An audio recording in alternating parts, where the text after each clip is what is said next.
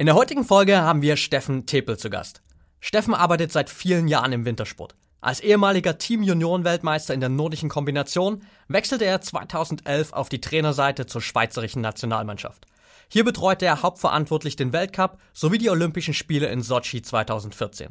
Im Anschluss wechselte er als Trainer an den Olympiastützpunkt Freiburg, wo er unter anderem die Weltklasse-Kombinierer um Olympiasieger Fabian Riesle und Manuel Feist mitbetreut.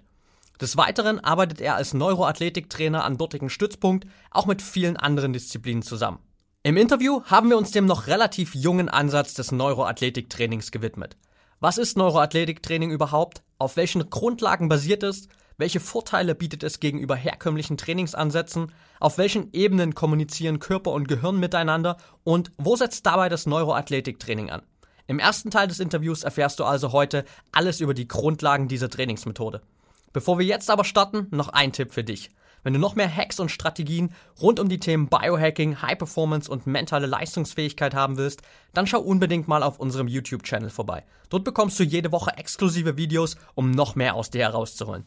Und jetzt viel Spaß beim Interview mit Steffen Tepel. Willkommen bei Talking Brains. Du willst immer 110% geben und jedes Projekt so richtig rocken? Du willst als High-Performer noch mehr aus dir herausholen, sei es im Sport, im Büro oder im Alltag? Dann bleib unbedingt dran und get shit done.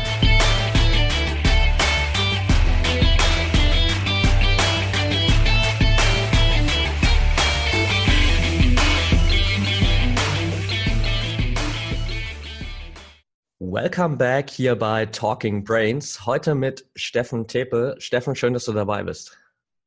Ja, vielen Dank. Hallo. Schönen Tag. Ja. Lass uns direkt mal reinstarten, Steffen, in deine Story und in das, was du machst. Ähm, unser ganzes Interview wird sich heute viel um das Thema Neuroathletiktraining drehen.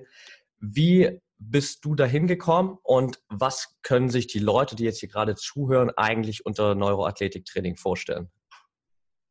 Ja, das ist ja ein relativ neuer Begriff, äh, geschaffen im Zuge der äh, Fußballweltmeisterschaft 2014 von meinem Kollegen Lars Lienhardt, der sozusagen der erste Neuroathletiktrainer in Deutschland war.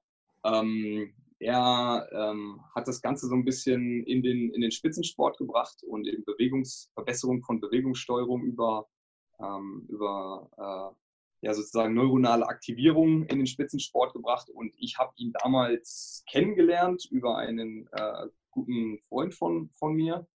Ähm, ich war äh, Trainer in der Schweiz bei den nordischen Kombinierern und habe als relativ junger Trainer äh, Athleten auf die Olympischen Spiele in Sochi vorbereiten müssen. War damals, glaube ich, zwei Jahre Trainer, war relativ überfordert mit der ganzen Situation.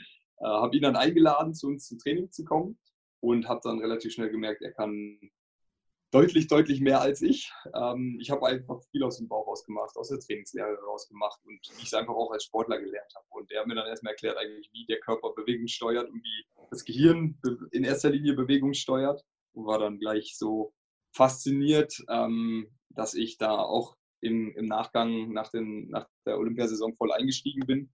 Ähm, ja, Neuroathletic Training ist im Prinzip in, in der Kurzform arbeiten wir entgegen der anderen herkömmlichen Trainingsansätze äh, in erster Linie über den Input. Das bedeutet, also das Gehirn muss man sich so vorstellen, funktioniert ein Stück weit so, dass es immer ähm, Input aufnimmt, diesen Input dann entsprechend hirnintern interpretiert und dann kommt ein Output raus, zum Beispiel ein motorischer Output, äh, eine Bewegung, ein Schuss, ein Sprint. Also immer wenn ein Muskel zuckt sozusagen, ist das meistens eine Reaktion auf einen Input.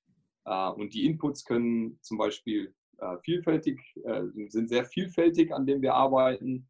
Ähm, das sind sozusagen die vier großen oder die vier, die vier großen Inputsysteme des menschlichen Körpers sind zum Beispiel das visuelle System, also das Sehsystem, das vestibuläre System, was unser Gleichgewicht misst, das propriozeptive System, alles, was im Prinzip aus der Körperperipherie hochkommt, an, an Daten, die dem Gehirn quasi vermittelt werden und das, und das interozeptive System, alles was aus, ja, aus dem Inneren des Körpers sozusagen kommt. Ähm, und so arbeiten wir entgegen eben der, äh, der meisten äh, Trainingsansätze viel, viel über diese, diese Sensoraktivierung und auch gleichzeitig an der Interpretation dieser sensorischen Daten, äh, sprich Augenbilder zum Beispiel, um den motorischen Output verbessern, äh, zu verbessern, weil es am Ende diese Systeme sind, die am Ende die Bewegung steuern. Okay, also es klingt schon mal jetzt für den, äh, sage ich mal in Anführungsstrichen, Otto-Normalverbraucher wahrscheinlich ziemlich komplex, ähm, weil es auch eben noch so ein neues und relativ unbekanntes Feld ist.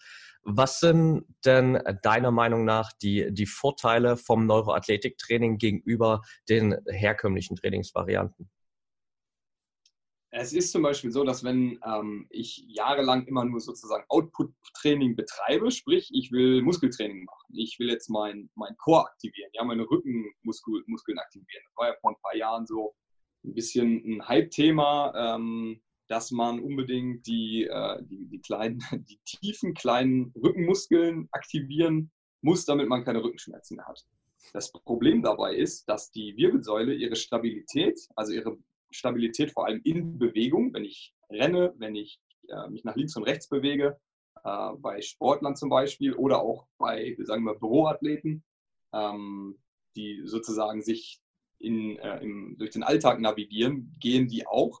Und die Wirbelsäulenstabilisierung, die wird zwar durch diese kleinen Muskeln angesteuert, das ist tatsächlich so, aber wenn ich immer nur diese kleinen Muskeln trainiere, dann äh, werde ich einen ganz großen Teil der Ansteuerung vermissen, weil ähm, man kann sich so, so vorstellen, die Wirbelsäule bekommt ihre Ansteuerung zu einem Teil eben aus den Muskeln selber, aber zu einem ganz, ganz großen Teil aus, dem, aus den Reflex, reflektorischen Systemen, also ähm, äh, äh, Systeme, die automatisch anschmeißen, angeschmissen werden sollen. Und die werden eben gesteuert, vor allem durch Augen und äh, Gleichgewichtssystem. Sprich, es ist ganz oft so, bei jemandem, der Rückenschmerzen hat, ähm, der dann seinen Rücken trainiert, seine, seine Rückenmuskulatur trainiert, dass vielleicht der Rückenschmerz nicht weggeht, weil ähm, er eben schlechte Augen hat oder weil er eben ein schlechtes Gleichgewichtssystem im Innenohr hat. Okay, das heißt, so wie du es jetzt beschrieben hast, würde ich spontan sagen, dass Neuroathletiktraining dann auch sozusagen der nachhaltigere Ansatz ist im Training? Es ist definitiv nachhaltiger und es, wir kommen eigentlich auch dann immer dran, wenn äh, die anderen Systeme nicht mehr funktionieren. Ja? Also wenn, wenn ich jetzt seit zwei Jahren Rückentraining mache und meine Rückenschmerzen wird nicht besser oder die Wirbelsäule wird äh, in, der, in der Sportbewegung nicht stabiler, wie ich das als Trainer vielleicht haben möchte, dann muss ich den Ansatz wechseln, weil dann ähm, bin ich irgendwann mal so weit, dass ich sage, hey, wieso schafft der oder diejenige es nicht, die Wirbelsäule zu stabilisieren? Ähm, weil ich vielleicht immer nur eben über Output-Training drangegangen bin und immer nur bewusste Aktivierung dieser, dieses Rückenmuskels gemacht habe. Und ähm, da müssen, müssen wir eben weiter gucken, ähm, ja, was sagen die, die reflexiven Systeme dazu, also die, die automatisch angeschmissen werden sollen. Und dementsprechend sind wir dann natürlich dann nachhaltiger, wenn wir äh, von den 100% der Ansteuerung 30% über wirklich Rückentraining rausholen äh, und die anderen 70% aber aus Reflexbewegungen aktivieren. Okay, ja. Jetzt hast du vorhin schon über diese vier Input-Systeme gesprochen. Und kannst du uns da vielleicht noch mal ein bisschen mitnehmen und beleuchten, wie so eigentlich der Bewegungsablauf in unserem Körper abläuft. Also was passiert so, sage ich mal, von dem Moment des Inputs bis zum Output und wo genau setzt ihr da auch mit Neuroathletiktraining an? Wir erklären das immer ein bisschen so, dass das Gehirn im Prinzip in der, in der Mitte steht, also als zentraler Chefcomputer. Äh, und es hat überall seine Satelliten, die ihm Daten funken, zum Beispiel die Augen. Wenn ich jetzt Fußballer bin habe einen Ball am Fuß und soll die Außenlinie entlang dribbeln.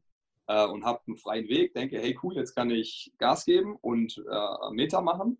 Und in dem Moment kommt in meinem peripheren Sichtfeld, also mein peripheres Sichtfeld funkt sozusagen an mein Gehirn, hey, da kommt ein Gegenspieler rein. Dann wird dieser Input hoffentlich gut aufgenommen, weil das äh, periphere Sichtfeld in dem Moment einfach das Ganze äh, wahrnimmt und im Gehirn interpretiert und dementsprechend wird der motorische Output geändert. Das heißt, ich muss vielleicht meine, ähm, meine Strategie abbrechen. Äh, ich kann nicht mehr einfach gerade auslaufen. Ich muss, äh, ich muss was ändern. Das Problem dabei ist, ähm, oder was heißt das Problem, sondern eigentlich der, der Performance-Schlüssel dabei ist, dass die meisten Leute nicht wissen, dass das dass zum Beispiel Sehen und das, auch das periphere Sichtfeld sehr, sehr dynamisch ist. Ähm, das heißt, es kann sein, dass ich guten, guten Input aus, dieser, äh, aus dem peripheren Sichtfeld kriege.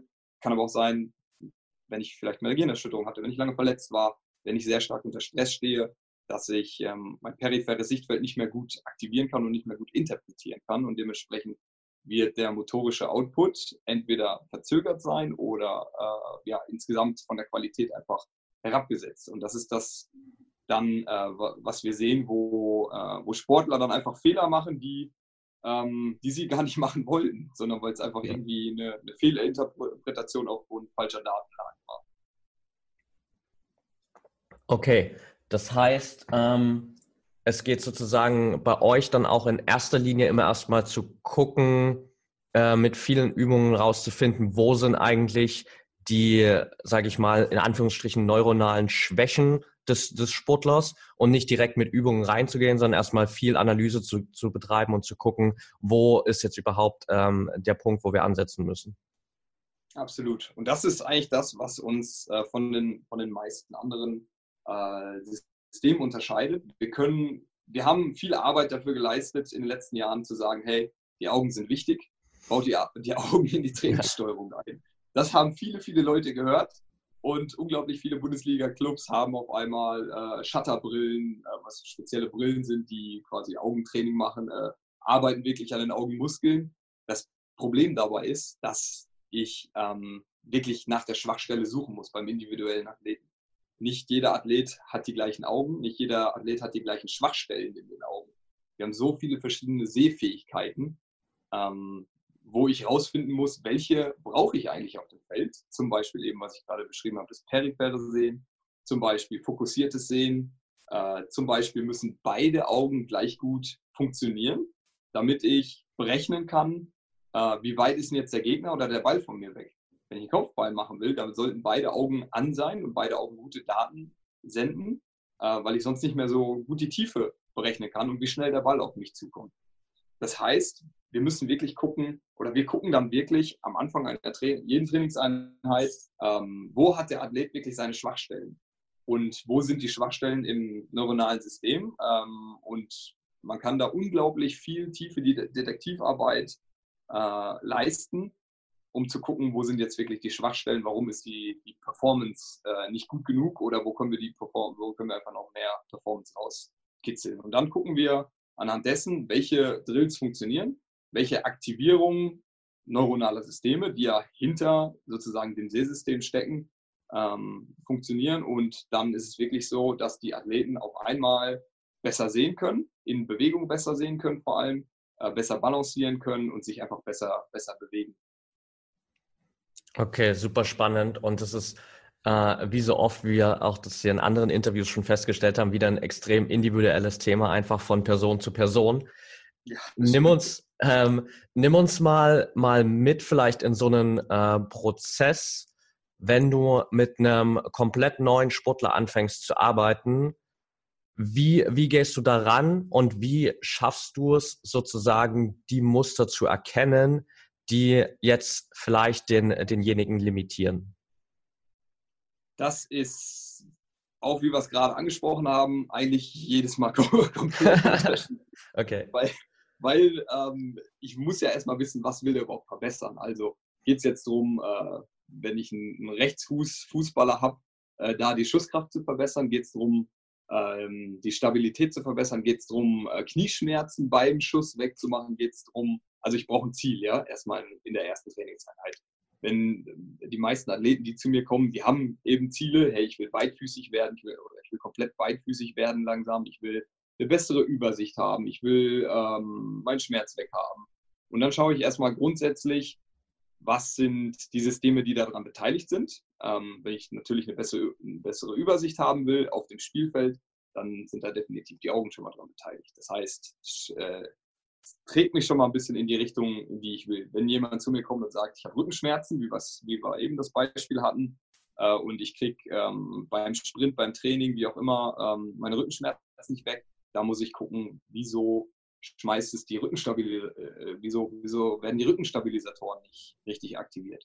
Und ähm, dementsprechend kann ich dann auf das Ziel hinarbeiten äh, und kann dann wirklich die ersten Bewegungsanalysen machen, wo ich dann wirklich schon sehen kann, welche Muskeln sind wie angesteuert, weil unterschiedliche Muskelgruppen, zum Beispiel jetzt im Gang, wenn man jetzt ganz normal mal den Gang betrachtet und viel, viel Training, sieht man dann irgendwann viel, viel Training und man muss natürlich wissen, wo man hingucken muss.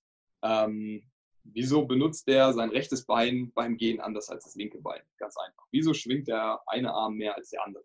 Sag mir was über äh, ein Stück weit die inhärenten Aktivierungsmechanismen des Gehirns aus. Und dann kann ich tiefer reingehen und testen, wie sind die Augen, ähm, welche Richtung kann der die Augen gut bewegen, sieht der in jede Richtung.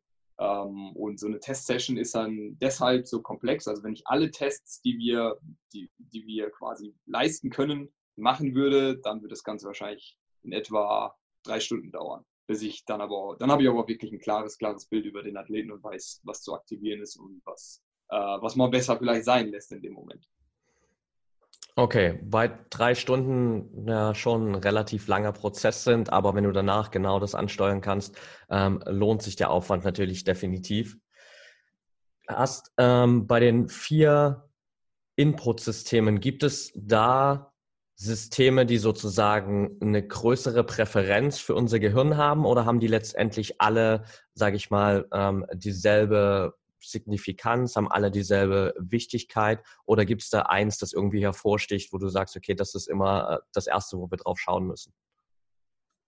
Da streiten sich so ein bisschen die Gelehrten, was ist wie wichtig. Äh, man kann sich das so vorstellen. Ähm, möchte ich besser, ähm, möchte, ich, möchte ich lieber äh, ohne Augen ähm, übers Spielfeld laufen oder möchte ich lieber ohne Gleichgewichtsfähigkeit und Sinn übers Spielfeld laufen, wo ich dann definitiv die ganze Zeit umfallen würde? Oder möchte ich lieber ohne komplette, äh, über ein komplettes Gefühl darüber rumlaufen, äh, wie fühlt sich mein Knie an? Also mein Knie ist komplett taub. Es hat alles sicherlich äh, seine, seine Probleme, wenn ein System ausfällt. Aber so gesehen muss man dann schon sagen, äh, dass die Augen super, super wichtig sind, also das visuelle System, weil es einfach die meisten Daten liefert ähm, und das noch auf die größte Distanz. Also es ist unser unser größter, äh, sozusagen unser größtes Inputsystem. Ähm, das Innenohr, was sozusagen die, nichts anderes macht, als die Schwerkraft zu messen und Beschleunigung gegen die Schwerkraft zu messen, hat aber eine äh, ähnlich, ähnlich hohe Datenrate, weil es ja im Prinzip die ganze Zeit gefordert ist, wie steht mein Kopf jetzt im Raum? Bin ich ein bisschen schief? Ähm, muss ich entsprechend reflexiv ähm, einen Schritt zur Seite machen oder äh, andere Muskelgruppen automatisch anschmeißen, damit ich nicht umfalle. Also es hält uns ähm, sozusagen aufrecht gegen die, gegenüber die, der Schwerkraft. Nichtsdestotrotz muss man, wie ich am Anfang schon gesagt habe, sagen, wir gucken ja wirklich, es ist ja selten so, dass, äh, dass wirklich komplett Ausfälle da sind, speziell im Leistungssport und im Spitzensport, ähm, sondern wir gucken, wo sind Verbesserungen und da können wir, weil die Augen eben so eine, so eine große Power haben, ähm, verdammt viel, verdammt viel über die, über die Augen ändern und über den Input, über das visuelle System. Okay, lass uns da vielleicht noch mal ein bisschen mehr reingehen. Was genau passiert sozusagen auch über das visuelle, äh, visuelle System? Wie genau können wir uns das vorstellen, auch was die Abläufe danach im, im Gehirn anbeläuft? Ähm, das können wir uns so vorstellen, dass wir erstmal das gut sehen nicht bedeutet, ich sitze äh, in einer, in einer, äh, beim Optiker rum und gucke auf einen, auf einen Sehchart. Ich gucke es gerade an, ich habe nämlich eins, eins hier hängen. Das ist der absolut simpelste Basistest, zu gucken, wie scharf kann ich eigentlich sehen. Ja? Die Frage ist im Sport vielmehr, wie gut kann ich in, Be in Bewegung sehen? Wie gut können meine Augen, wenn ich meinen Körper nach rechts bewege und muss aber trotzdem auf ein Objekt fixiert bleiben? Dann, ähm, dann muss das Gehirn sozusagen Höchstarbeit leisten, damit es meine Augen automatisch nach links verschiebt und das, das Bild nicht verschwimmt. Wenn zum Beispiel die Augen und das Gleichgewichtssystem nicht gut zusammenarbeiten äh, würden, dann hätte man im Prinzip permanent ähm, im Gehen ein Bild wie bei, ich weiß nicht, hast du schon mal Blair Witch Project gesehen, wo die mit der Kamera ja. äh, durch den Wald rennen und so ein ja. 60er-Jahre-Film, wo das Bild die ganze Zeit hoch und runter springt. Das wäre super, super anstrengend für unser Gehirn und deswegen haben wir Automatismen, die sozusagen das Bild scharf halten. Ähm, das ist eine Fähigkeit, dann eben das periphere Sichtfeld ist eine Fähigkeit und dann haben wir aber auch noch, können wir die Augen eben super gut als, als Tool ein Stück weit benutzen, um Gehirnaktivität wirklich ein Stück weit in die richtige Richtung zu schieben. Ähm, ja, ich weiß, ihr arbeitet ja sehr viel über, oder in dem Podcast geht es sehr viel um Regenerationsmechanismen. Äh, wir können zum Beispiel über Lichtfrequenzen, über Farben, Farbbrillen, ähm, Hirnaktivitäten ändern. Das heißt, man weiß aus MRT-Studien, dass das Gehirn unterschiedlich auf unterschiedliche Farben und dementsprechend Wellenlängen reagiert. Und das kann ich mir einfach zunutze machen, je nachdem, ob ich mehr Aktivierung haben möchte oder ob ich, äh, ob ich mehr ähm, Entspannung und äh, sozusagen Parasympathikus-Aktivität haben möchte. Okay, das heißt, ähm, ihr geht dann auch gezielt drauf ein und guckt äh, sozusagen, wie kann ich es vielleicht schaffen, mit diesen Farbveränderungen da erstmal eine, eine, Aktivierung zu schaffen, um dann weitergehend so die, die nächsten Übungen in Gang zu bringen. Absolut. Also das ist ähm, sicher ein bisschen ein Spezialthema von uns, dass wir halt einfach gucken, dass wir im, im Regenerationsmanagement dementsprechend äh, die, äh, diese Farbbrillen zum Beispiel als ein Tool einsetzen. Ich kann es aber auch wunderbar einsetzen, wenn ich, ich habe jetzt einen Athleten, der ist äh, vorgestern äh, nach Amerika geflogen, der hat eine Wettkampfserie dort und die haben genau zwei Tage vor dem ersten Wettkampf, um sich anzupassen, wo natürlich der Körper in seinem Tagesrhythmus einfach nicht hinterherkommt. Ja. Ähm, und dementsprechend kann ich gucken, ob ich ähm, den Prozess ein bisschen beschleunige oder zumindest den Körper so weit äh, hin einstelle, dass er zum Zeitpunkt X, sagen wir mal, äh, der Wettkampf ist jetzt, ist jetzt äh, nachmittags um drei, dann wäre es aber, äh, also drüben amerikanischer Zeit, dann wäre es hier natürlich ähm, eine andere Zeit und der Körper ist vielleicht sozusagen noch im Schlaf oder ist müde. Und das will ich ja nicht. Da will ich ja gucken, dass alle Ressourcen da sind. Dann kann ich hingehen und zum Beispiel verschiedene Farbbrillen über den Tag testen. Ähm, zu gucken, kriege ich ihn über zum Beispiel Rot oder Blau, äh, rote oder blaue Brille, äh, besser aktiviert. Und das sind wirklich Mechanismen, die man relativ schnell auch selber merkt. Ähm, ob man, wenn man so eine Brille aufsetzt, ähm, vielleicht sofort ein bisschen wacher ist oder sich irgendwie ein bisschen drowsy und so ein bisschen müde fühlt. Okay, super spannend. Ähm, sicherlich auch ein äh, extrem gut passendes Thema für uns, äh, gerade was das ganze Regenerationsthema angeht. Jetzt mhm. ähm, haben wir quasi so ein bisschen äh, die Ausgangssituation geschaffen. Du hast ähm, bei, mit den Leuten geguckt, okay, was sind jetzt die Muster, die vielleicht verändert werden müssen oder die sich über Jahre eingespielt haben, wo irgendwie äh, der Athlet noch limitiert ist. Wie können wir es dann schaffen, sozusagen diese Bewegungsabläufe und diese neuronalen Muster zu verändern? Na, das Schöne am Gehirn ist erstmal, dass es super plastisch ist. Das heißt, das Gehirn ändert sich permanent und passt sich permanent auf das an, was wir gerade machen. Das ist gut und schlecht, äh, die neuronale Plastizität. Das heißt, ich kann ähm, ja, Areale aktivieren, wenn ich jetzt feststelle, der Athlet hat ein Problem ähm, damit zum Beispiel dem Ball zu folgen. Er sieht nicht scharf den Ball in Bewegung. Dann weiß ich, äh, das kann für verschiedene Hirnareale oder Netzwerke ähm, ja, da, sind daran beteiligt und dementsprechend sind die vielleicht ein bisschen problematisch und ein bisschen unteraktiv. Jetzt kann ich die, die Dinger, also diese, die, äh, diese, äh, diese Tracking-Bewegung, diese, diese äh, Verfolgungsbewegung der Augen super schnell aktivieren wenn ich weiß, welches Hirnareal daran beteiligt ist und kann das Hirnareal so ein bisschen äh, kitzeln, dass es einfach wach wird.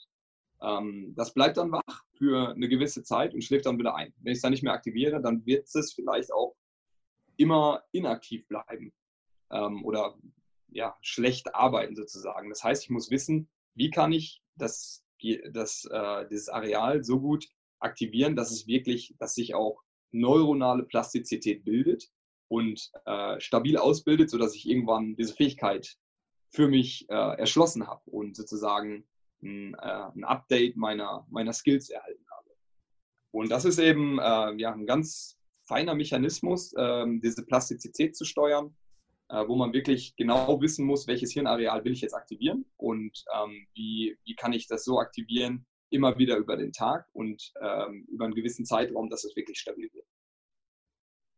Okay, ähm, tatsächlich auch ein Thema, das jetzt hier in letzter Zeit bei uns auch extrem häufig aufgetaucht ist in vielen Interviews mit der Neuroplastizität. Und mhm. äh, da steckt da auch eine ganze Menge dahinter oder ein Riesenpotenzial eigentlich, äh, das wir bis ins, ins hohe Alter ja auch nutzen können. Jetzt Absolut.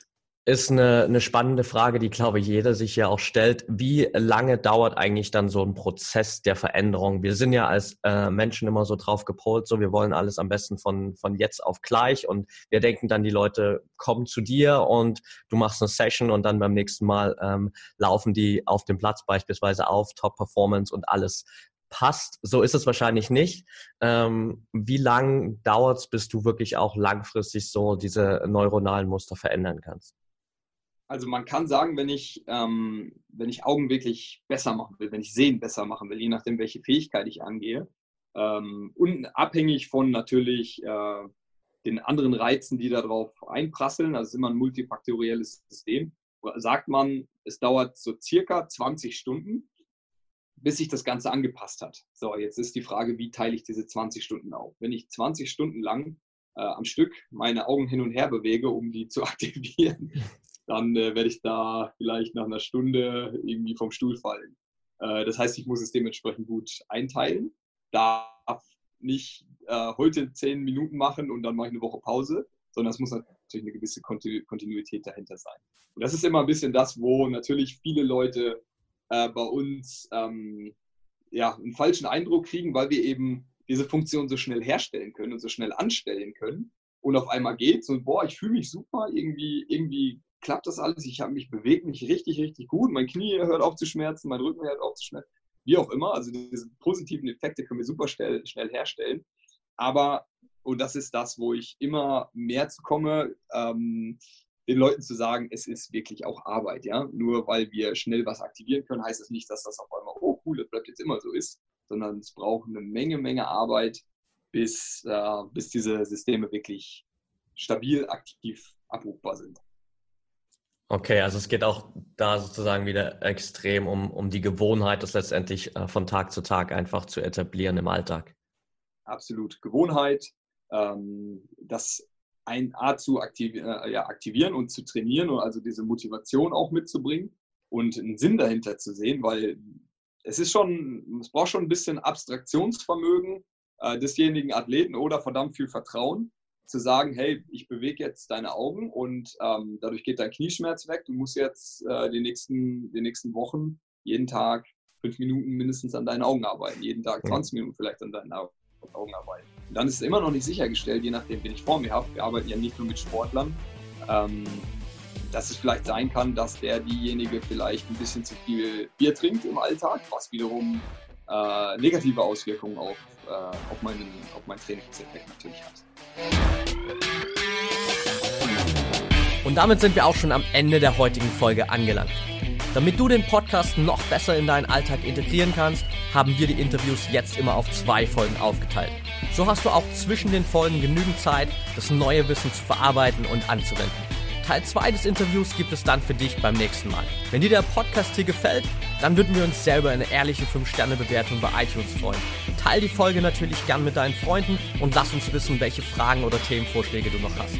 Für noch mehr Content zum Thema mentale Leistungsfähigkeit folge uns gern auf Social Media oder abonniere unseren YouTube-Kanal. Bei Facebook findest du uns unter @braineffect und bei Instagram unter @mybraineffect. Du willst dich mit Gleichgesinnten austauschen, deine Erfahrungen zu Biohacking und mentaler Performance teilen und dich mit Experten wie Ernährungswissenschaftlern und Trainern connecten? Dann werde gern Teil unserer Mental Performance Community bei Facebook mit bereits mehr als 1000 Mitgliedern. Den Link dazu findest du in den Show Notes. Wir freuen uns jetzt schon, dich dort begrüßen zu dürfen. Bis zum nächsten Mal und get shit done.